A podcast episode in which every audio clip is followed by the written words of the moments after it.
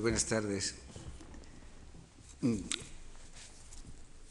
Hemos pensado que no se puede hablar de temas globales de arqueología eh, sin incluir por lo menos la idea de que la, la arqueología da lugar a partir de un cierto momento a un determinado tipo de museo. Una manera de guardar esos objetos, una manera de conservarlos eh, y de transmitir o hacer con ellos lo que ahora veremos que a que da lugar eh, la arqueología, eh, las antigüedades. Hay una, hay una época en la que las antigüedades, y sobre todo estoy refiriéndome a Roma y desde el Renacimiento, las antigüedades son las grandes esculturas que coleccionan familias que las van a llevar a sus palacios, a sus galerías, a sus eh, patios de, de, grandes mansiones, etcétera, etcétera. Quizá luego veamos algo de eso. Pero hay un momento en el cual se produce un cambio radical y es eh, a partir del eh, descubrimiento de las excavaciones de Pompeya y Herculano. En las excavaciones de Pompeya y Herculano, esas excavaciones que patrocina el rey Carlos III cuando está de rey de Nápoles, que, financia él y que inicialmente no tienen otro objeto que buscar esculturas, porque lo que hacen es entrar en el pozo del Bef para sacar esculturas, igual que habían sacado los austriacos poco antes y se habían llevado a Dresde las esculturas que había en el teatro de Herculano, eh, que están eh, en, eh, actualmente en Dresde, las herculanenses. Pero se inicia una, una excavación en la que empiezan a salir otras cosas. Empiezan a salir otras cosas y les les crean una gran confusión a los que las están encontrando, porque nunca se había previsto que iban a salir eh, de las excavaciones objetos de la vida cotidiana.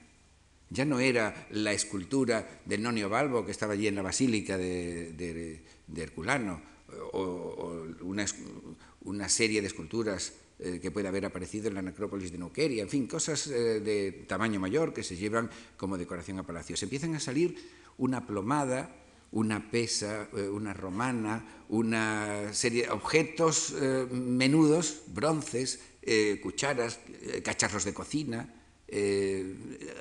instrumentos quirúrgicos, empiezan a salir cosas nuevas. Lo que está entero está entero y lo que está roto está roto. Y lo que está roto, pues, para que vean la, la confusión que hay en un, primer, en un primer momento con todo esto, cuando hay piezas que están rotas, pues eh, los que trabajan al servicio del rey Carlos III, allí todavía, en, el momento en que se está construyendo el Palacio de Portici, eh, pues de bronces rotos, dicen, pues hacemos otra cosa. Y hay un caballo, hacen un caballo, a partir de fragmentos de una viga y de un caballo que como estaba roto, pues el escultor canal dice, no, no se preocupe, majestad, yo le hago uno. Y lo funden todo y hace un caballo, y ya nuevo. Eso, en un principio, es un concepto un poco raro de la restauración. Pero lo que, eh, lo que da pie, a lo que da pie la, eh, excavación de Pompeya y Herculano, de estas excavaciones, es que se plantean por vez primera qué hacer con tantas cosas, qué hacer con todo esto.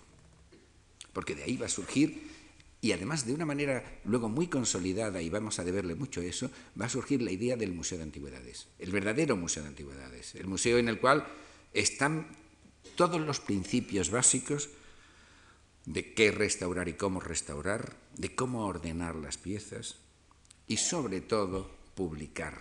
El fin primordial, y es lo que más le preocupa a Carlos III de todo lo que está saliendo ahí, es que en lo que gasta muchísimo dinero para, eh, para eh, su estudio, es que él eh, crea una academia y la academia va a hacer el, el, estudio ordenado, la academia colonense va a hacer el estudio ordenado de todas esas antigüedades. Este es uno de los um, tomos donde se ordenan las piezas. Las piezas, como digo, lo que va saliendo, lo que va saliendo de, ese, de esas ciudades,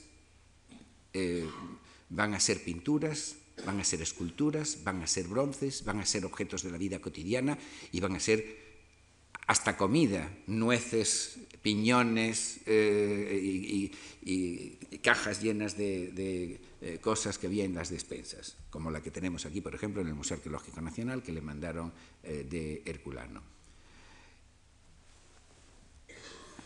Voy a aquí me,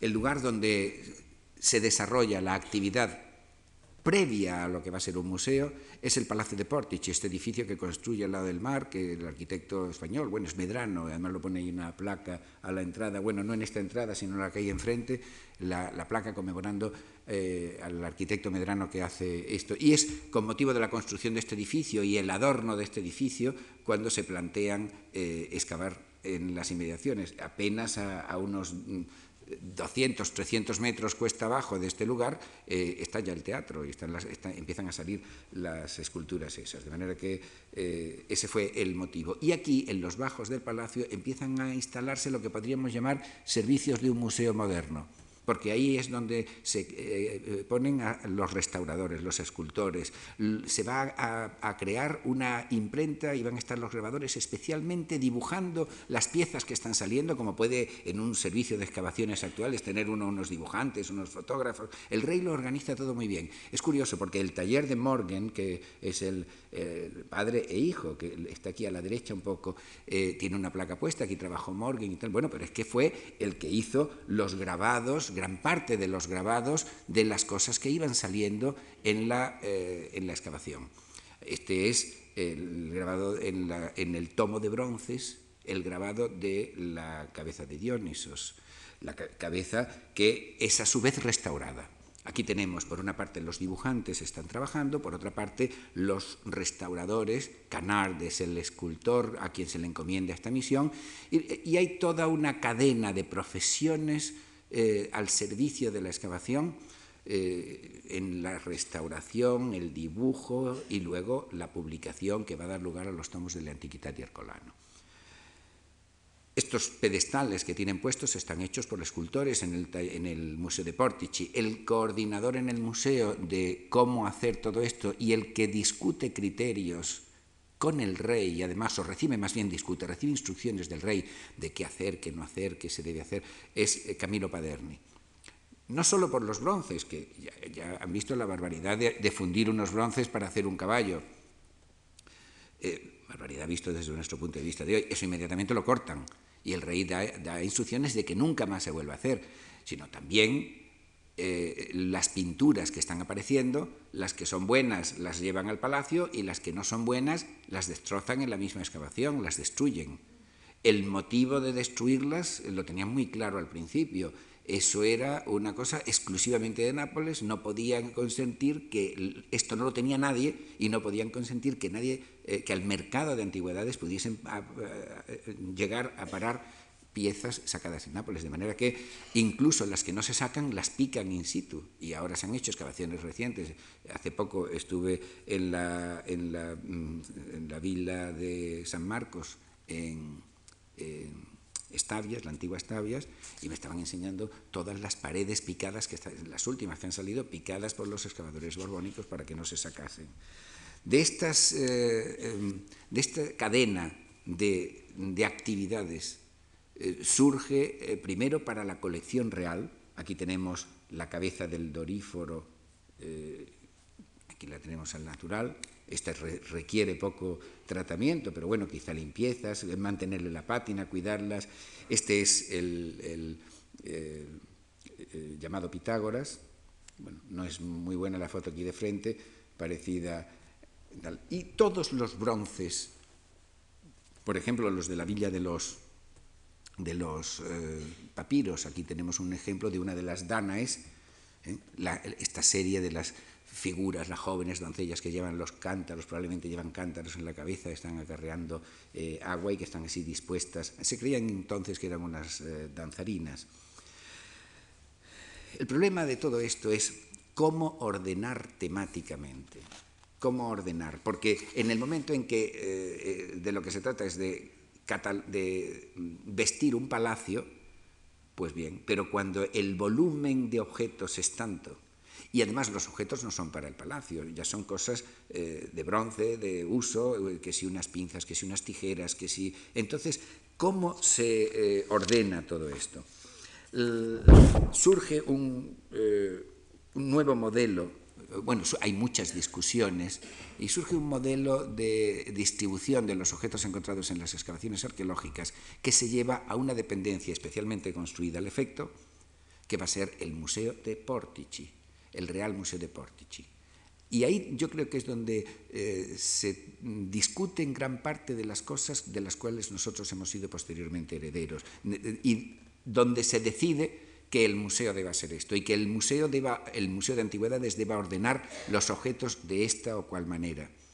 Eso es muy importante porque, mm, porque hoy día una de las actividades de los museos arqueológicos consiste precisamente en romper esa manera, eh, esa manera eh, trasnochada quizá, en romper esa manera de presentar los objetos. Ahora haríamos la reconstrucción de la vida cotidiana, la reconstrucción de una casa, haríamos reconstrucciones de conjuntos completos, cuando lo que se va a hacer en Portici va a ser ordenar así a la manera del Linneo. Parece que está el siglo XVIII tratando no solo de ordenar las plantas, sino de ordenar todos los objetos, manufacturas eh, hechas por el hombre y poderlos eh, colocar en una habitación y que ahí se vea toda la antigüedad como una historia, pero eh, ordenada por unos capítulos que tengan una sistematización. Hay una crítica que se hace a veces y que es muy interesante cuando se habla del museo ordenado y del museo no ordenado. Y, aquí en, Portici eh, va a prevalecer, no solo va a prevalecer la ordenación, sino que va a inducir a la ordenación de museos posteriores en el resto de Europa en el siglo XIX. Se habla mm, del el museo desordenado, se le compara con una prendería. ¿eh? Con una prendería, como, una, como una colección de objetos que hay, hay de todo. ¿eh? Eh, serían las Wunderkammer o las cámaras de curiosidades anteriores, pero cuando el museo en sí, eh, ya después que se ha consolidado la idea de museo, está desordenado o el que entra en el museo no le ve orden o no le ve un discurso claro, la crítica que se le hace es que aquello parece una prendería, frase que se encuentra uno a menudo en los críticos de los museos. en el en el Museo de Portici hay una sala, por ejemplo, dedicada a pesas y medidas, donde uno puede entrar eh, y, ver todo lo que ha salido en las excavaciones y tener toda la variante de, pesas y medidas, objetos relacionados con pesas y medidas. Hay uno, por ejemplo, donde el, criterio de, de unificación de la sala son bustos, bustos de bronce o de... ¿Por qué bustos? Porque bustos son retratos, porque retratos muchas veces con atribuciones falsas o atribuciones auténticas, pero son eh, el pseudo Séneca o el Antíoco II o el Pirro o el Pitágoras o eh, una galería de retratos, cosa también tener una galería de retratos de la antigüedad que ya no, es, ya no son los doce Césares, es que esto no lo tenía nada más que el rey de Nápoles, tener a lo mejor 80 o 90 bustos de los personajes que nadie podía tener, personajes eh, a veces mm, no correctamente identificados, pero al menos eh, formaban parte de, eran una de las salas del museo. Candelabros y cocina, mosaicos, una sala dedicada a armas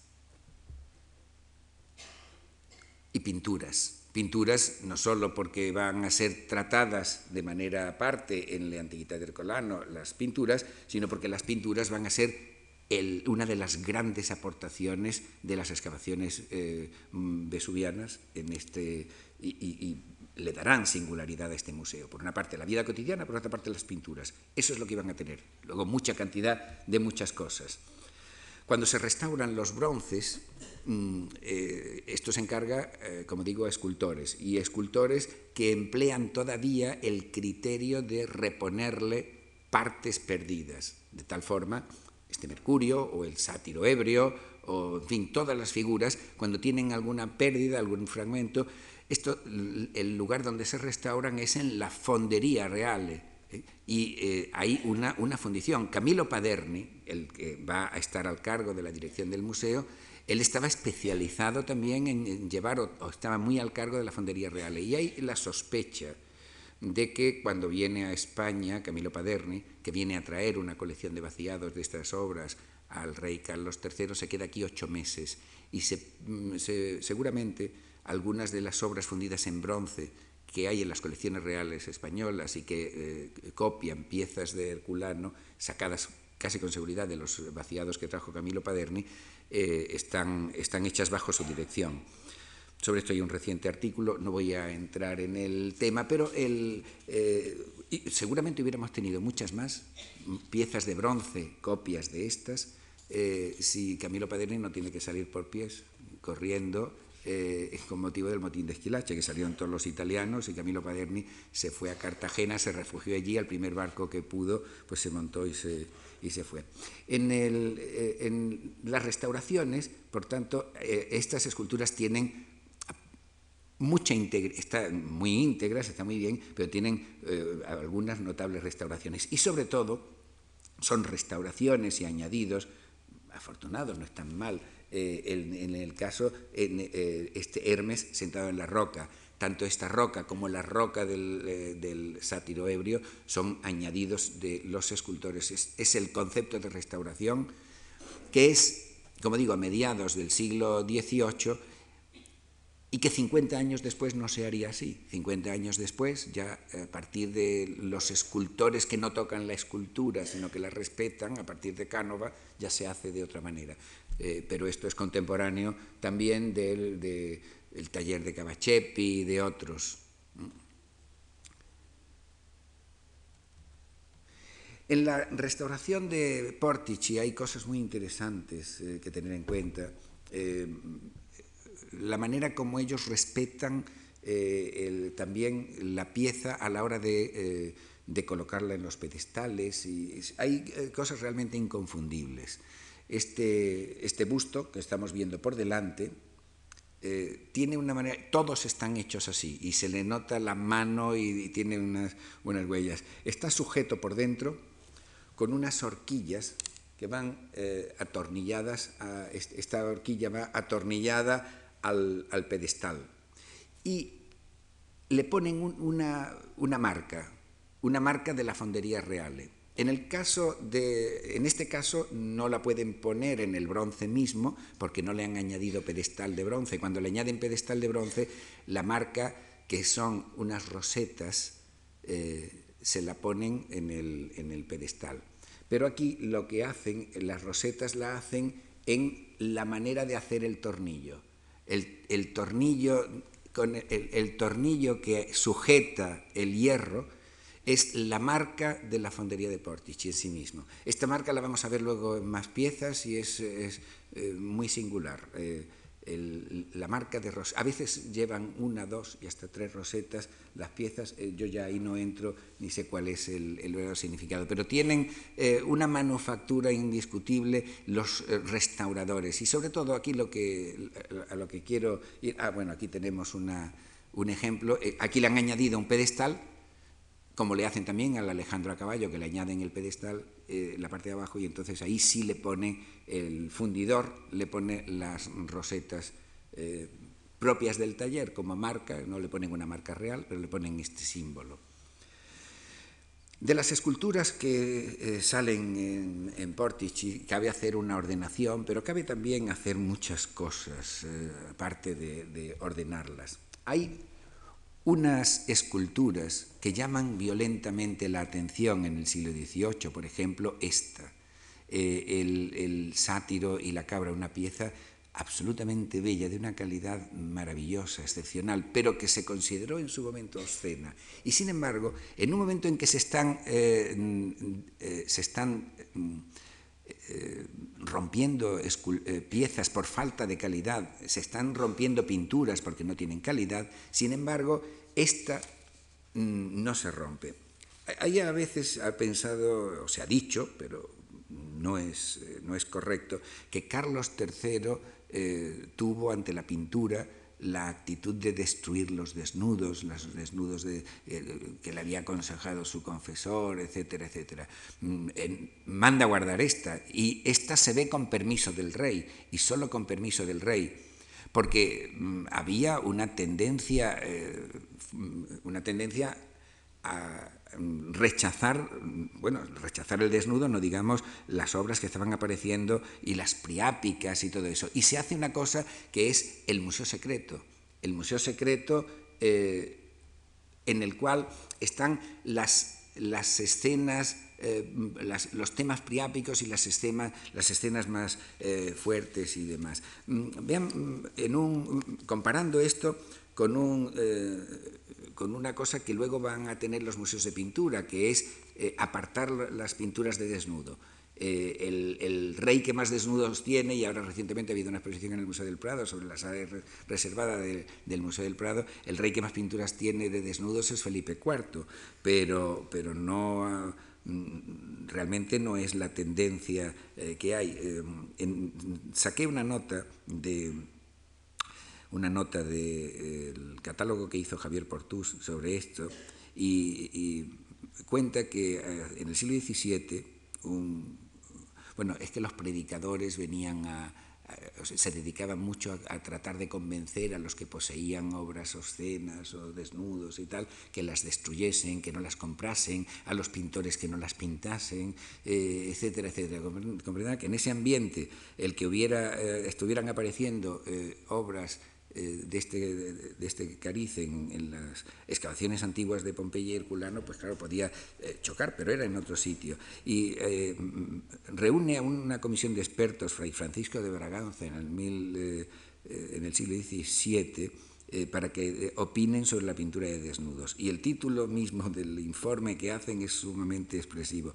Copia de los pareceres y censuras que los reverendísimos padres, maestros y señores catedráticos de las insignes universidades de Salamanca y de Alcalá y de otras personas doctas sobre el abuso de las figuras y pinturas lascivas y deshonestas que se muestran que es pecado mortal pintarlas, esculpirlas y tenerlas presente donde sean vistas Madrid 1632. Quiero decir que, eh, bueno, todo esto, y es una corriente y me llevaría mucho tiempo si entramos, eh, da lugar a que haya eh, en los museos en, el siglo XVIII y, en este, y este lo tuvo, salas reservadas.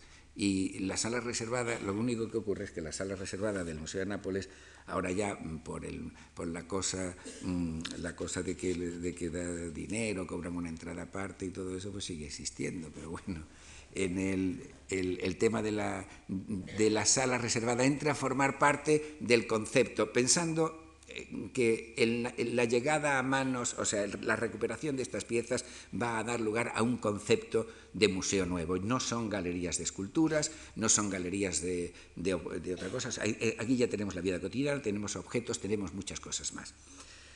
La gran aportación de, de, las excavaciones de Pompeya y Herculano y que van a formar parte, le van a dar singularidad a este museo herculanense son las pinturas. Pinturas que, salen en cantidades enormes, con toda clase de temas, con toda clase de ejecuciones, y que dan lugar eh, también a una eh, curiosa discusión sobre la calidad. Eh, la calidad, si son mejores los pintores o no son mejores los pintores de la antigüedad que los pintores de hoy. Esta mm, figurita de la primavera causó mucho impacto, pero hay un pintor que es el pintor de cámara del rey, de Carlos III, Antón Rafael Mengs, que va a Nápoles. Va a Nápoles llamado por lo que está saliendo. Le dicen que está saliendo pintura y él va y va a ver la pintura. Y además él es amigo de Winkelmann. A Winkelmann no le estaban dando acceso a tener eh, acceso a estas antigüedades, pero a él, a él sí le dan acceso. Y en, en Nápoles eh, comenta en, cartas que escribe a amigos y tal el impacto que le está produciendo la pintura, pero él dice que la pintura que, eh, hacían los antiguos no era tan buena como la pintura eh, que se hace hoy. Él, dice, los escultores de la antigüedad sí fueron mejores que nosotros, pero los pintores no. Y llamo la atención sobre el impacto que le produce a Mengs y cómo él quiere demostrar, cómo él quiere demostrar lo que puede superar el, momento actual, su presente, a la pintura antigua, con este, eh, esta figura de Teseo que él vio, esta fue de las primeras que salió en Herculano, y esta también. Hay dos de Teseo, la actitud de la, forma en que está, rodeado por los chicos atenienses que le están agradeciendo el llegar venciendo al, Minotauro y tal. Él emplea esta figura, se inspira en ella para hacer el Perseo y Andrómeda. La figura es la misma, la masculina. La figura de Perseo y Andrómeda eh, le, inspira a él. Y efectivamente, eh, por cierto, este cuadro va a venir dentro de unos días a Madrid a la, exposición que se va a inaugurar en la Academia de San Fernando.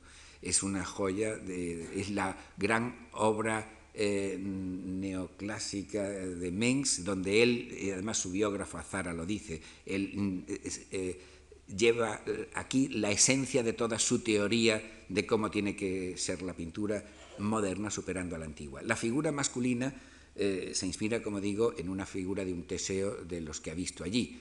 Y la, y la figura femenina se inspira, en una, la pone volando también a la manera, no es esta la más parecida de las que se pueden eh, mostrar, porque esta es más eh, el tipo de las figuras de Selene cuando se viene acercando a Endymion y demás, pero estas figuras volantes que él ha visto también en la pintura pompeyana, las combina y hace la creación de un tema nuevo, hace el, el, el Persian a partir de eso. De manera que mm, es muy interesante ver cómo eh, el, el ir al museo a ver las antigüedades sirve para eso que se repite tantas y tantas veces. Yo siempre me he preguntado cuando dicen hacer un museo y que vayan los artistas, porque esto va a servir para el progreso de las artes, para el progreso de las artes. Lo, repiten machaconamente cuando quieren que se, abra, eh, que se hagan museos, que los cuadros sean accesibles, que las obras sean accesibles. Eh, se dicen que sean accesibles, pero para el progreso por eso eh, la idea de, museo cuando se abre al público tiene eh, ese, trasfondo siempre. Progreso que está eh, siempre acompañado la idea de los artistas y la idea de los estudiosos. Y ahí viene el acceso de los artistas a las obras, el acceso de los estudiosos a la, por la vía de las publicaciones que se van a hacer también, luego difundir, etcétera, etcétera. La historia del museo, eh, del museo de Portici mm, es curiosa desde el punto de vista de mm, la evolución que da, porque una vez que tiene la colección, primero era para un palacio, luego en un anexo del palacio se deciden hacer un, eh, un museo especial, el Museo de Portici, que es el que visitan los extranjeros y todo eso. Pero el, el hijo de Carlos III, Fernando IV, eh, toma una, una decisión movido por los tiempos y por esas presiones que digo de estudiosos y artistas y demás, que es hacer un gran, llevarlo a un gran palacio, en este caso va a ser un palacio desamortizado de los jesuitas, llevarlo a Nápoles, a un gran palacio, por una parte porque piensan que están más lejos del peligro del Vesubio, pero por otro lado porque eh, mm, en el nuevo palacio se va a poder hacer se le va a poder dar esa dimensión de apertura que, que los nuevos tiempos han traído. La Revolución Francesa, por ejemplo, ha, ha, hecho eso con las colecciones francesas. En Francia, el, uno de los primeros puntos que va a tener la creación del Louvre es el museo es de todos y aquí entran todos y aquí puede, eh, esto está abierto gratis y, demás. Entonces, él, eh, él hace eso. Es curioso que no lo lleva a la práctica, este dibujo es una fantasía, pero bueno, pudo haber sido así, el, traslado de las obras solemnemente al, museo, lo que va a ser luego Museo Nacional, pero era el Real Museo Borbónico en Nápoles. Eh, ahí se ha montado pues toda una procesión con toda la ciudad viendo, visitando, trasladando los caballos de los Balbo y en fin, todas las esculturas más famosas ahí son perfectamente reconocibles. Eh, en, a partir de 1815, que es cuando él se repone, el Fernando IV, Fernando IV, que luego se reinstaura con el nombre de Fernando I, después en el medio está el periodo eh, borbónico, digo napoleónico. Eh, los napolitanos muy, muy eh, sarcásticamente le llaman Ferdinando IV, poi primo.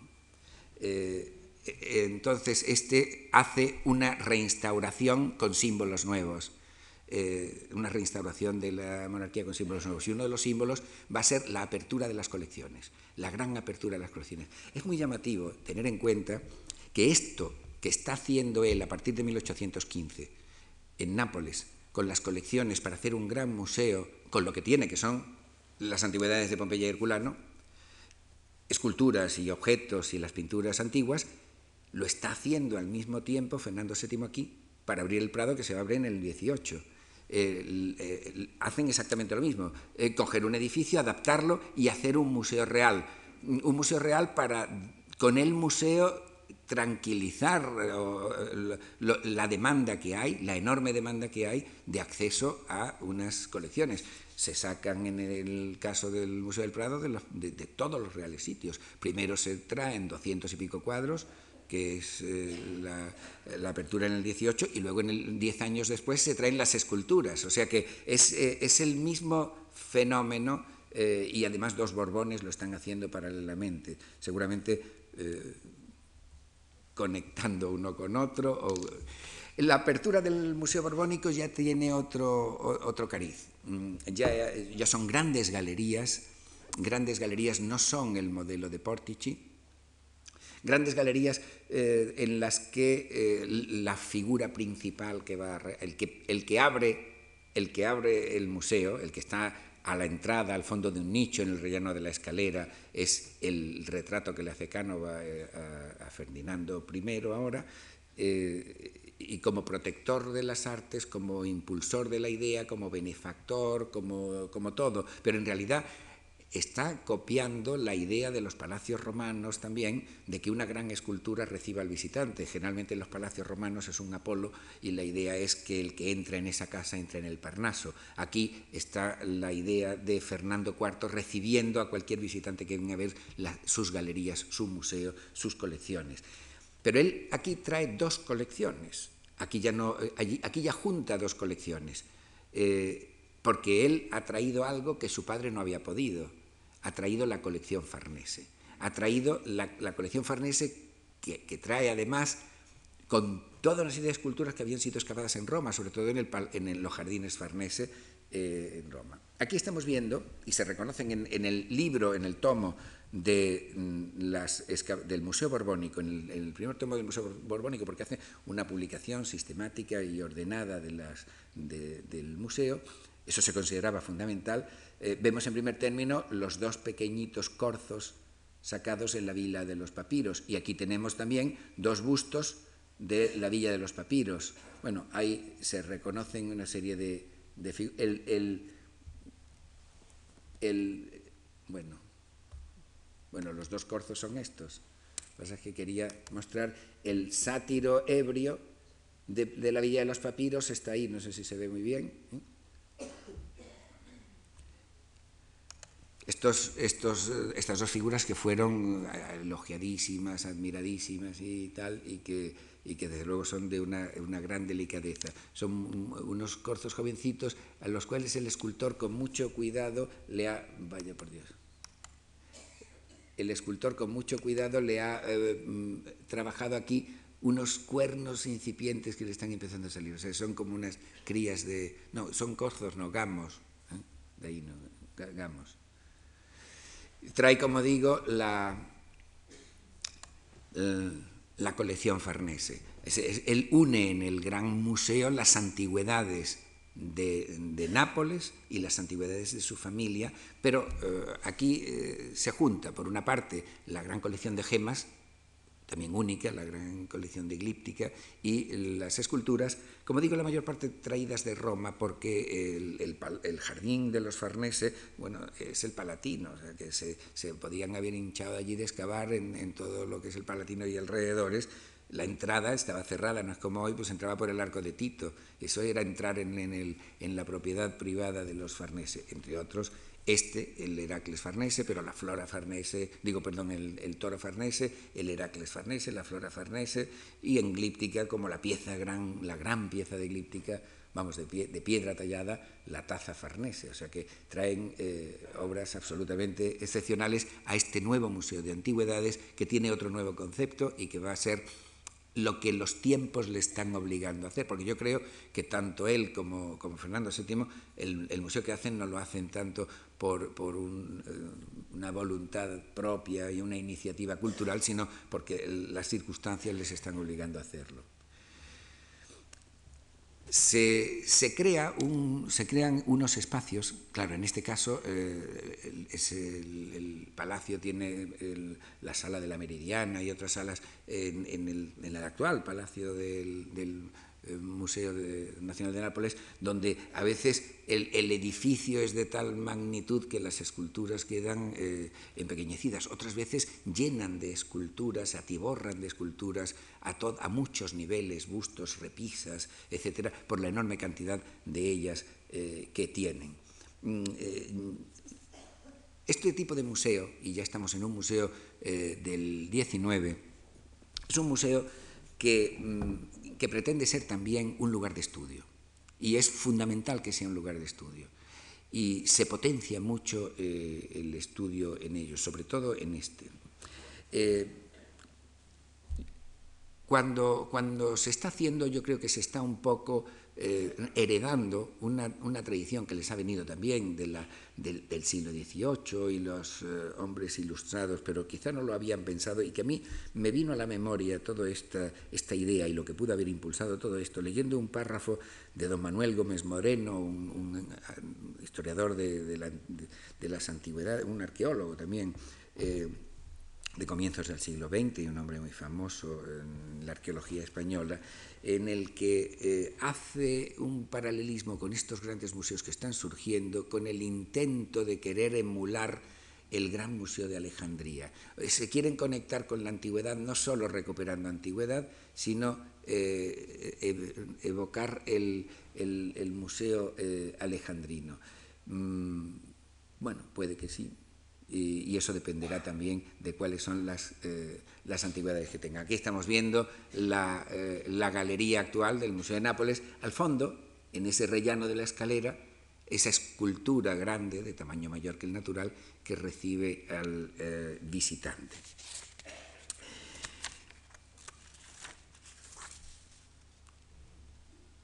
Los museos de antigüedades, el párrafo que me refería, de cierta importancia, no se limitan solamente a coleccionar en mayor o menor, un mayor o menor número de objetos, de una manera hasta cierto punto sistemática, épocas, escuelas, etcétera, sino que imitando la tarea cultural del Museo de Alejandría, se han convertido en verdaderos focos de cultura, publicando eruditas guías explicativas, revistas, libros, etcétera, etcétera. En, la Europa del siglo XVIII, este modelo de museo de antigüedades era realmente único, era excepcional. Eh, había otro mm, tipo de museo de antigüedades, había otra manera de coleccionar antigüedades, pero mm, no a la manera de lo que hizo el Museo de Portici y su heredero, su sucesor, el Museo Borbónico. En Europa, ah, esta es la, escultura del libro del Museo de Portici, donde, la que veíamos al fondo. Publican también excavaciones, eh, novedades, se convierten también un poco como en revista. En el, en el catálogo se hacen nuevos dibujos más simples que los que había tenido el, eh, lo que pasa es que aquí se publica mucha más pintura eh, que había tenido el, el Antiquitate Arcolano. Este es el dibujo que dan de la famosa pintura de eh, Aquiles eh, con Quirón, que está aprendiendo a tocar la cira.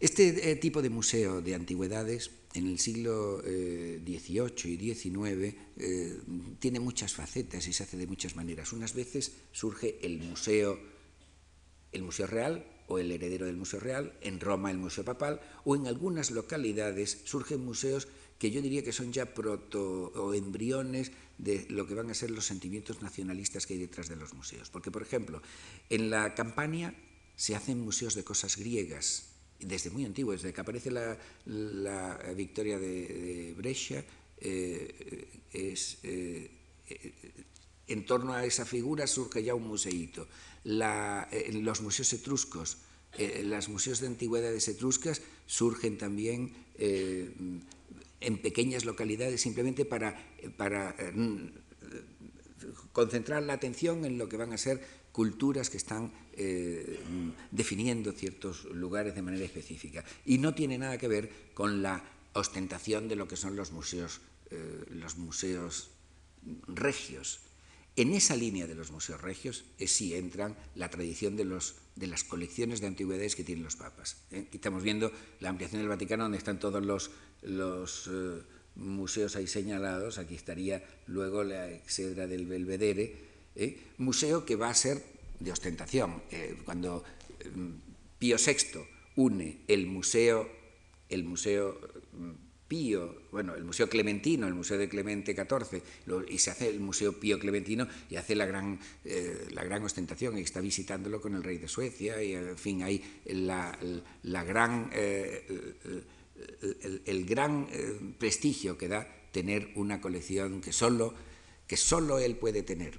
Esta frase de que solo él puede tener eh, es muy interesante porque se repite también en muchas ocasiones, me la he encontrado en muchos documentos y que explica muchas cosas. Por ejemplo, cuando, cuando el rey de España y la reina de España, Isabel de Farnesio y Felipe V, compran la colección de Cristina de Suecia en 1725, todavía no se ha producido la donación del Papa de la colección de esculturas que van a dar lugar al Museo Capitolino.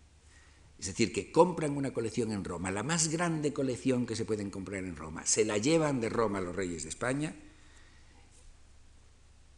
y en los documentos, cuando la están comprando, siempre se dice una colección que solo un rey puede tener. Esa frase de que solo un rey puede tener, ¿y por qué solo un rey la puede tener? No solo por el dinero, sino porque va a ser al único que le van a dejar sacarla, de Roma. Y cuando el cardenal eh, eh, Aquaviva escribe a, Grimaldi, el secretario de Estado, diciendo ya la hemos comprado, le dice todos en Roma están bramando por quien nos ha dado permiso para sacar esto de Roma. Y esto es en el año 25. En el 33 se produce la fundación del Museo Capitolino. Es decir, que debió de ser un momento muy sensible eh, en el que se estaba queriendo tener un museo. Roma todavía no tenía un museo preparado, abierto, organizado, eh, y ya eh, se, estaban llevando esculturas en tantas cantidades. Desde esa fecha, el 33, hasta el 70 y tantos, en que se eh, abre, el, bueno, primero el Museo Clementino y luego el, de Pío VI, pues transcurren unas décadas en las cuales el concepto de qué hacer con las antigüedades en Roma evoluciona y es muy interesante, porque además son los años, las décadas de más actividad del más Mm, diría yo, el más desalmado de los anticuarios que tuvo Roma en el siglo, que fue el cardenal Albani. Eh, fue eh, la época en la que estaban llegando a Roma los, eh, los ingleses con enormes fortunas comprando. se estuvieron llevando colecciones en cantidades, pero fueron los años en los que para poder abastecer a esa demanda se excava de manera muy intensa y salen muchas cosas, entre otros lugares la Villa Adriana. de la Villa Adriana salen pues cantidad de, cantidad de, cosas que unas fueron a parar a, las colecciones, a, estos museos que digo aquí, y otras habían salido ya y las tenemos nosotros, como por ejemplo las musas que hay en el Museo del Prado o los eh, ídolos egipcios que pertenecieron a la colección del Marqués del Carpio. Pero bueno, la Villa Adriana, que fue una de las grandes canteras que abastecieron eh, los museos, se excava durante el siglo XVIII y yo creo que debió producirse una, tensión entre los que querían conservar, los que querían hacer museos eh, o los que querían llevárselo y hacer negocio eh, realmente notable. De el concepto de museo y ordenación del museo este que es tan conocido, pues volvemos a tener el mismo interés o el criterio por ordenar Ordenar cómo. Ordenar, aquí no vamos a ordenar utensilios, aquí, casi, aquí lo que hay que ordenar son esculturas. Ordenar las esculturas, pues a lo mejor por temas. Aquí la sala de animales, la sala de animales, en otro sitio los bustos, en otro sitio cada, cada sala explicando de alguna manera algo, queriendo tener algún, algún sentido. Sentido que en los montajes barrocos de las casas eh, romanas se había hecho de otra manera, pero se había hecho también incluso restaurando y transformando enormemente las esculturas, los montajes que hacía Bellori o las restauraciones que se hacían en el taller de Bernini. Este es el Museo Chiaramonte y bueno, voy a pasar. Es interesante que en la, mm, idea de estos museos como galerías, tanto si son de pinturas como si son de escultura, eh, se, eh, surge un modelo, un modelo arquitectónico y un modelo arquitectónico que mm, lo tenemos nosotros aquí también en el Museo del Prado, que es la idea de una galería una galería amplia, a veces interrumpida por unas columnas y medio, una galería amplia a la que la luz le entre por arriba y que le entre la luz suavemente. Y hay muchas teorías también sobre la manera en que la luz tiene que envolver eh, la atmósfera y cómo tiene que eh, la luz eh, entrar suavemente, etcétera, etcétera. Todo esto surge en un, en un momento en el que está, desarrollándose muy intensamente la idea del nuevo edificio para la nueva idea que es la colección ordenada, la colección de los museos, colecciones regias. Eh, este modelo de arquitectura, modelo de arquitectura eh, espectacular para colecciones regias, Luego a ser, va a ser el modelo de los museos nacionales también, y, se va a imitar, pero se va a imitar hasta fecha tan reciente, tan reciente que, por ejemplo, la National Gallery de Washington, que está construido el edificio en el año treinta y tantos, eh, copia esta grandiosidad, copia este modelo eh, a la antigua, etcétera, etcétera. Es decir, que dura, eh, dura mucho tiempo el, modelo. Ahora nosotros hacemos otro tipo de arquitectura, pero bueno. en Inglaterra, Mm, en Inglaterra no tienen, Inglaterra son los compradores en Roma. Inglaterra no tiene antigüedades y no se fijan en este momento en las antigüedades locales. Eh, no se están haciendo museos de antigüedades locales, se están haciendo las grandes mansiones, se están haciendo grandes colecciones, por ejemplo, la, eh, de Gales, esta In, eh, Collection, en fin, hay, muchas enormes colecciones de antigüedades sacadas de Italia, dan lugar a la idea de hacer bueno, hacer no solo de escultura, hacer un gran museo, pero un museo heterogéneo. El museo heterogéneo que se instala primero en este edificio, en Montague House, eh, eh, que, es un museo inicialmente privado y, que luego se convierte en un museo heterogéneo. Y lo mismo ocurre en Francia, tienen una historia distinta. En Francia el, museo, eh, el museo da unos bandazos, la idea del museo de antigüedades. Por una parte, unos bandazos porque el, primer museo es un museo hecho con una idea revolucionaria. Las comisiones creando el, museo de todo lo habido y por haber, todo lo que puede hacer el hombre. máquinas, óptica, en fin, es, la, enciclopedia allí metida en un museo. Mm, y luego, eh, después vamos a tener el museo que dura solo 14 o 15 años, el museo ese que hace Napoleón de la depredación, de lo que ha eh, traído, entre otras cosas, de Italia. Aquí tenemos en los 15 años que estuvo, eh, o 14 o 15 años que estuvo en Laoconte en, en, el Museo Napoleónico, pues aquí lo tenemos. Ahí está, entre otras, el, el Laoconte, que luego tienen que ser devueltas tras el Tratado de Tolentino. Este eh, tipo de museos de escultura es, eh, es muy interesante en, al final, en, época romántica, toda esta época, bueno, final de, del siglo XVIII, principios del XIX, porque se convierten en unos museos para un determinado tipo de espectáculo. Y uno de los espectáculos del cual hay un dibujo que yo no tengo, no he traído aquí, que, eh, en el que está el mismísimo Napoleón, eh, es entrar a ver las esculturas de noche con antorchas. Eso era ya el no va más entrar en el museo de noche y cuando no nos ve nadie y solos y tal, eh, también es una cosa que le gusta a cierta gente hacer en nuestros museos hoy, entrar solos en el museo cuando no está el público.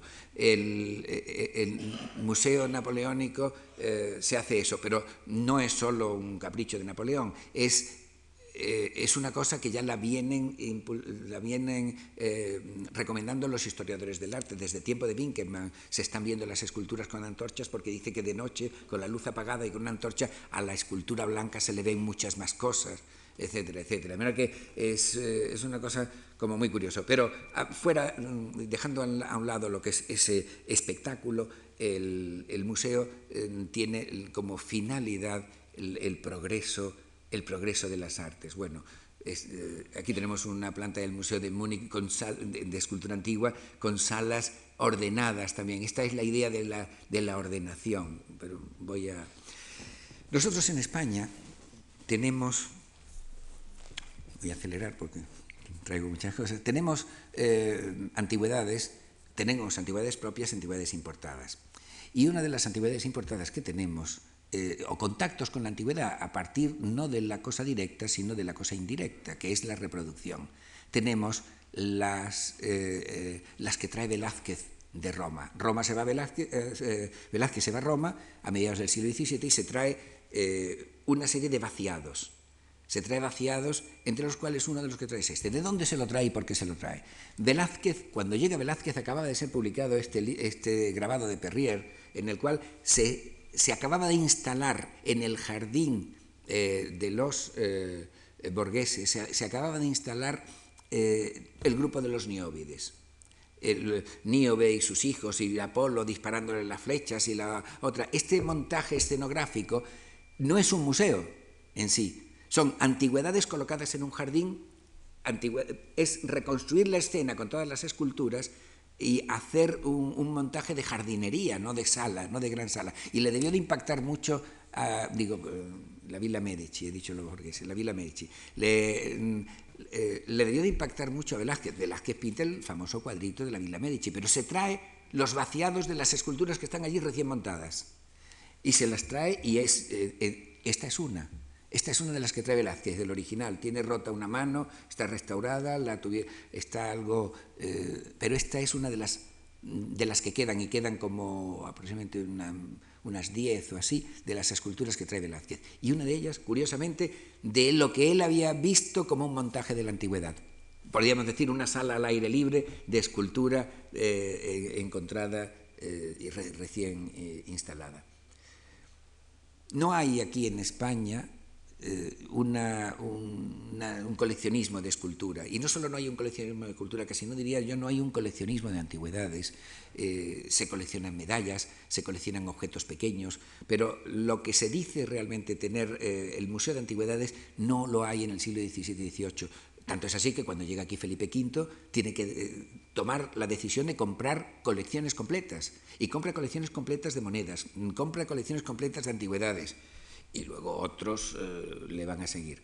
Aquí eh, debía de haber bastante persecución, y no voy ahora a entrar en lo complejo que sería explicar por qué, al estudio de las antigüedades. La Inquisición retiraba libros de antigüedades libros que trataban de ese mundo pagano, libros que trataban de, muchas cosas que a lo mejor no, como no eran eh, los más... Y, este, y de estos, voy a enseñar uno, ¿eh? pero de estos hay muchísimos, estos libros requisados por la Inquisición, libros requisados por la Inquisición, están muchos de ellos ahora en el Museo Arqueológico Nacional. Aquí este tiene puesto este litro, este, este, este escrito que pone expurgado en San Juan de Burgos, este de Séneca eh, en el expurgatorio del año de 1707 por comisión del, eh, del Santo Tribunal de la Inquisición eh, no sé qué, y la firma, y no sé qué, de San Juan. Bueno, libros de antigüedades que hay en el Museo Arqueológico Nacional, los más antiguos, muchos, proceden de expurgos de la Inquisición, pero de mucho antes. Uno dice, pues, pues sí que lo tenían fácil los que estudiaban antigüedades. Hombre, el padre Flores, pero era agustino. Eh, bueno, que no se podía... Hay pocas eh, colecciones y las colecciones se hacen al amparo de las bibliotecas. Una de la, la Biblioteca Real tiene una colección de pequeños objetos, pequeños, pero tiene una colección de antigüedades egipcias, tiene una, una colección de monedas, y esa colección real la tiene eh, a su cargo eh, Basilio Sebastián Castellanos de Losada, que es el que hace este primer libro eh, como catálogo de una colección de antigüedades real en España, pero miren qué tarde, es en 1847.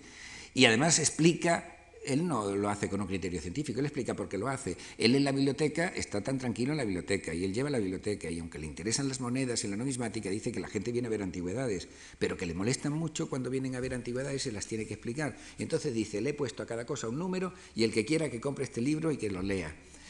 Entonces, eh, además lo pone en el prólogo, no se recata en el motivo por el cual escribe, no lo hace con, la idea más científica que vamos a ver a continuación en el Museo Arqueológico Nacional.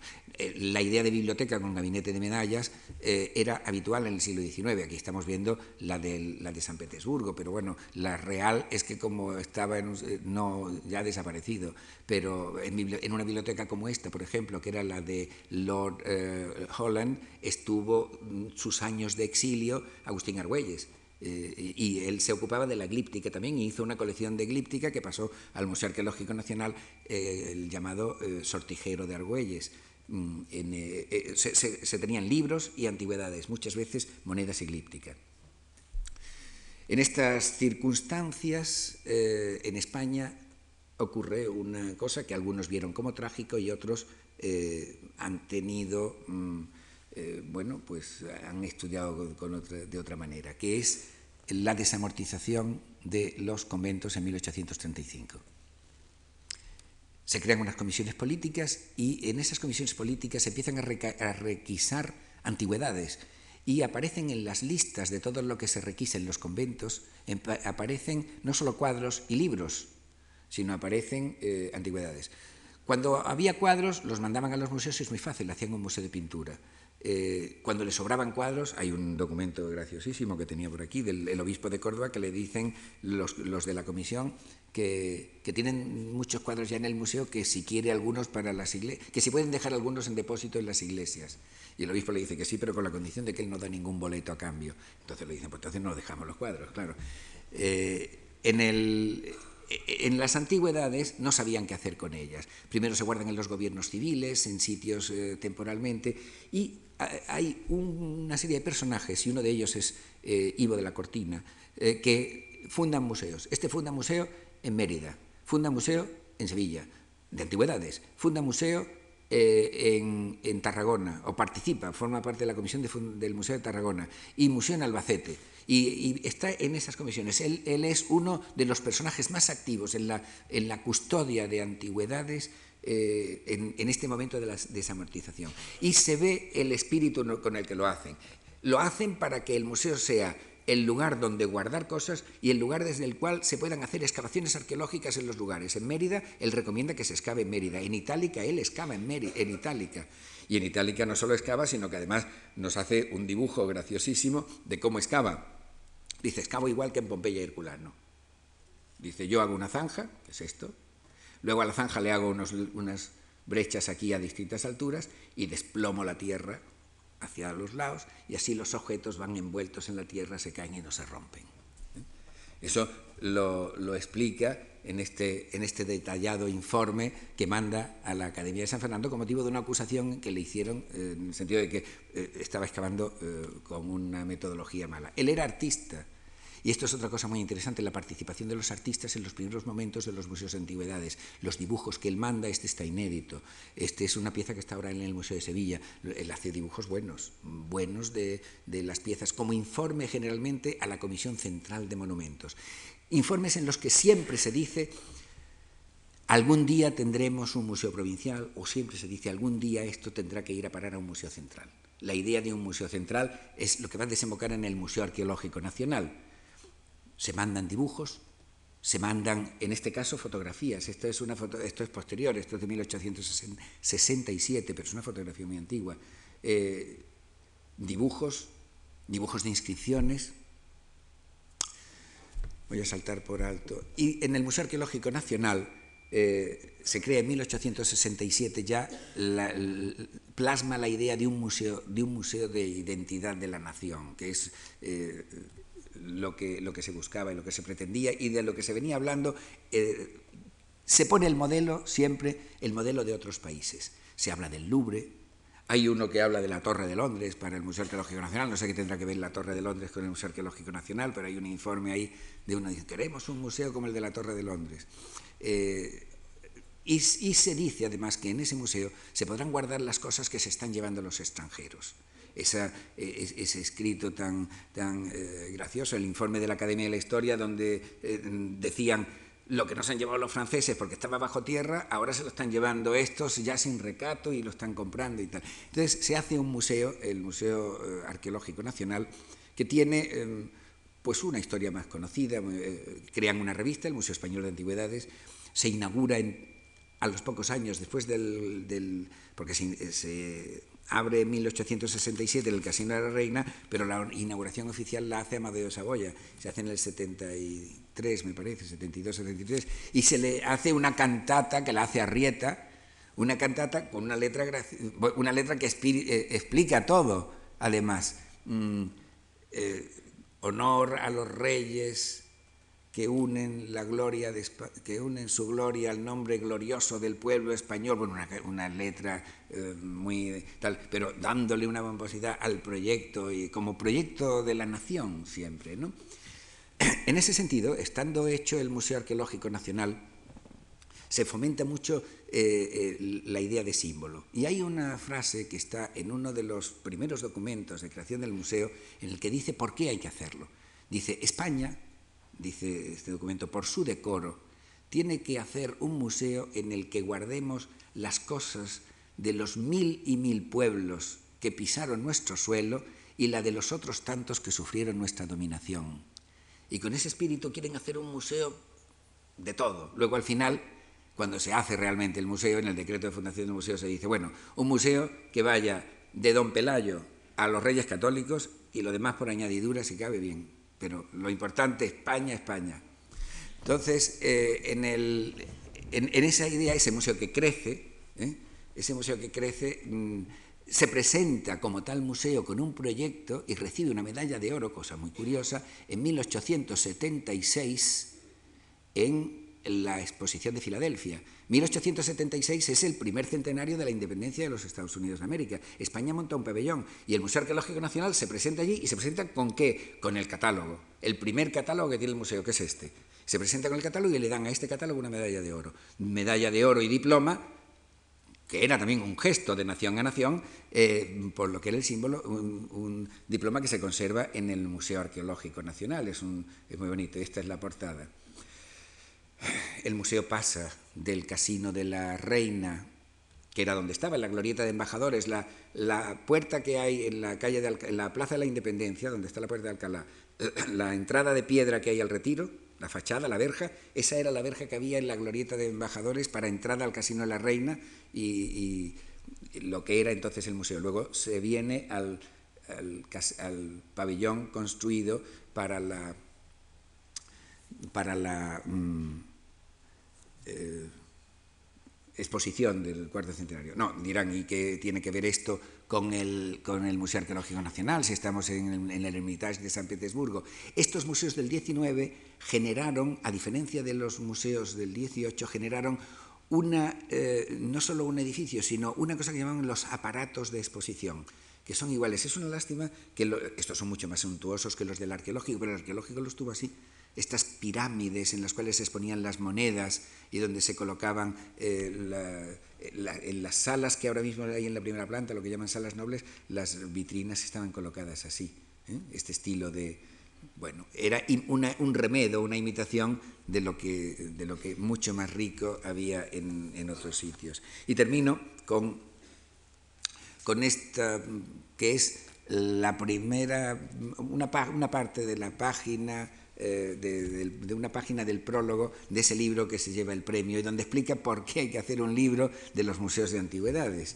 Eh, dice, bueno, voy a leer un poquito. En estas obras el museo se convierte en el libro y el libro, por su índole especial, ayudado por las artes del grabado y sus análogas, Llama así y encierra en pequeños volúmenes objetos que necesitan grandes edificios para conservarse, que viven separados y a remotas distancias muchas veces, y que expuestos a destruirse por ruina, incendio, abandono o por vandálicas devastaciones, no pueden perderse para la ciencia. Desde que el libro les da cariño, eh, cariñoso albergue entre sus páginas, cuenta su historia, los aquilata con la crítica, los engrandece con el estudio y hace imposible que mueran con su maravillosa reproducción. Gracias.